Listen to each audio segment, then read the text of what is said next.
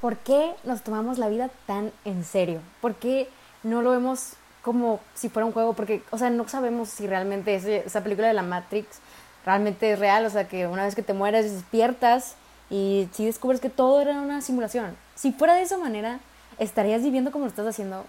O sea, si lo vemos así, realmente nada importa.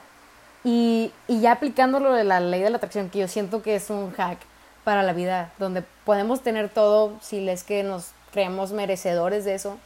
O sea, todo se vuelve literalmente un juego y nada importa tanto. Nos tomamos la vida muy en serio, nos preocupamos muchísimo por cosas que realmente no importan, cuando creo que lo único importante es estar presente, es estar aprovechando este momento, porque ahorita acabo de ver una frase que decía, si tienes un pie en el pasado y un pie en el futuro, estás cagando tu presente. Así dice la frase, ¿no? Este, perdón por la grosería, pero es verdad. O sea, ¿cuándo realmente vamos a vivir en el presente si nunca estamos, o sea, como ya había dicho antes en otro podcast, siempre estamos en un constante presente. El pasado es pura imaginación, el futuro es pura imaginación y el futuro va a llegar siendo presente. Entonces, ¿por qué nos la complicamos tanto? ¿Por qué la vida es tan difícil según Twitter, según todas las personas que están deprimidas o con ansiedad o cosas así, cuando es mucho más fácil de lo que parece? Y es muy fácil de decir y difícil de aplicar. Les voy a dar una técnica que yo usé hace rato, este, para como enfocarme en el presente. Dije, quiero ser la versión más relajada de mí. Yo hoy elijo ser la versión más relajada de mí. Y nada más así, una decisión puede cambiar el rumbo de tu vida. Y tú, tu ánimo es una decisión todo el tiempo. Tu estado de ánimo solo depende de ti mismo. Tu enojo, tu felicidad, tu tristeza solo depende de ti. A mí nomás decir, es que él me hizo esto. Creo que ese, de hecho, es el principal problema de las parejas. Es que él no me contesta los mensajes, él me hace esto, o ella me hizo tal, o ella es tal. esta falta de, esta identidad, él me hizo, no, no, no, él hizo eso y yo reaccioné de tal manera, porque volvemos a lo mismo, o sea, la gente no te hace cosas a ti, la gente solo actúa como siente que debe de actuar y tú reaccionas a eso. Entonces empieza a controlar, cómo estás reaccionando a las cosas y reacciona de la manera que más te beneficie a ti, porque realmente las personas, todas, todas son temporales en tu vida, todas, incluyéndote. Entonces, ¿para qué te dejas afectar por la vida de otras personas? Esta es tu vida, esta es tu película. Las demás personas son personajes secundarios que si tienen efecto en ti, no estás viviendo tu película bien y esa no sería una película que la gente quiere ver. O sea, tú eres la única persona que manda. Entonces, actúa como eso, ¿no? Un día todos nos vamos a morir y no es una manera pesimista de pensar, es la realidad, es la única verdad absoluta que existe. Tenemos un tiempo limitado en esta vida y no sabemos cuál es la caducidad, ¿no? O sea, ¿qué pasa si te dijeran cuál es el día en, el que te vas a morir?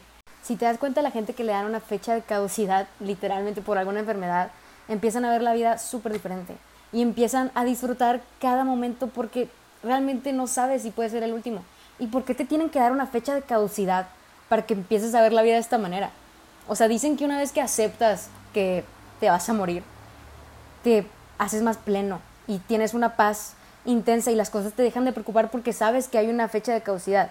Y ahorita también lo sabes, pero como no sabes la fecha, sigues preocupado por cosas y no estás disfrutando el presente porque porque pues crees que te quedan muchos presentes por vivir, ¿no? Siento que desde pequeños nos han enseñado a actuar viniendo del miedo, del miedo a no tener trabajo, voy a estudiar, del miedo a no tener pareja, mm, voy a hacer tal, del miedo a tal, tal, tal. Siempre todo nos, ha, nos educaron con miedo y el mundo está educado con miedo y por eso hay tanta violencia y tanto caos, porque realmente las cosas que hacemos no lo hacemos porque nosotros queremos, es por el miedo a que pasen otras cosas. Y este miedo siento que nos mata demasiadas oportunidades.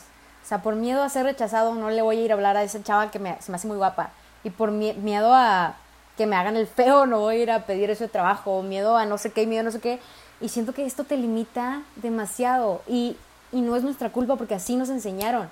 Nos enseñaron que no somos suficientes, que siempre hay que alcanzar más, que cuando estudias tienes que ir para ser el mejor y solo si eres el mejor te van a dar un buen trabajo y yo no creo que sea así porque este miedo solo hace personas inseguras. ¿Y qué es lo que tienen las personas más ricas del mundo? Seguridad, o sea, confianza en sí mismos. Y créanme que o sea, yo he investigado demasiado y las personas más inteligentes que tienen más talento, que tienen 100 en su, o no sé, qué tantos premios tengan, este, terminan en trabajos promedio. ¿Por qué? Porque está esta inseguridad en ellos y no se van para más. Y en cambio, hay gente que es muy confiada en sí misma, igual y no es tan inteligente, pero esa confianza les va a abrir muchas más puertas que al cerebrito más cerebrito del mundo. Creo que lo que deberá, deberíamos inculcar a nuestros hijos, cuando sea que los tengamos, este, es esa confianza. Esa confianza de que tú puedes hacer todo, seas el mejor o no seas el mejor. O sea, la confianza es lo que más mueve montañas. Y la fe y, todo esto, el amor propio. Y el punto de toda esta grabación era acordarnos que hay que actuar desde el amor, desde el amor propio y el amor universal, el amor a las cosas, el amor a nosotros mismos que nos va a hacer decidir las cosas por, por lo que me haga más feliz, eso es lo que voy a decir. Creo que esa es la mentalidad más poderosa que hay y es también seguir a tu intuición. Es otra manera de decir, sigue tu intuición, sigue lo que te haga más feliz, porque finalmente ese es el camino correcto, lo que te haga más feliz, siempre, siempre. Y si te preguntas eso, de que es que, ¿qué estoy haciendo? ¿Cómo sé si estoy haciendo esto bien o estoy haciendo esto mal? Bueno, pregúntate, ¿qué me hace más feliz? Porque es tu intuición hablando y tu intuición es lo que más te va a guiar. Es tu futuro yo, ¿sabes? O sea, para llegar a la mejor versión de ti, sigue tu intuición. Me toqué demasiados temas diferentes, pero espero que algo de lo que dije haya sido correcto. Probablemente voy a borrar este podcast, porque solo soy yo, esté haciendo tarea, hablando de lo primero que me venga a la cabeza. Pero bueno, muchas gracias por escuchar.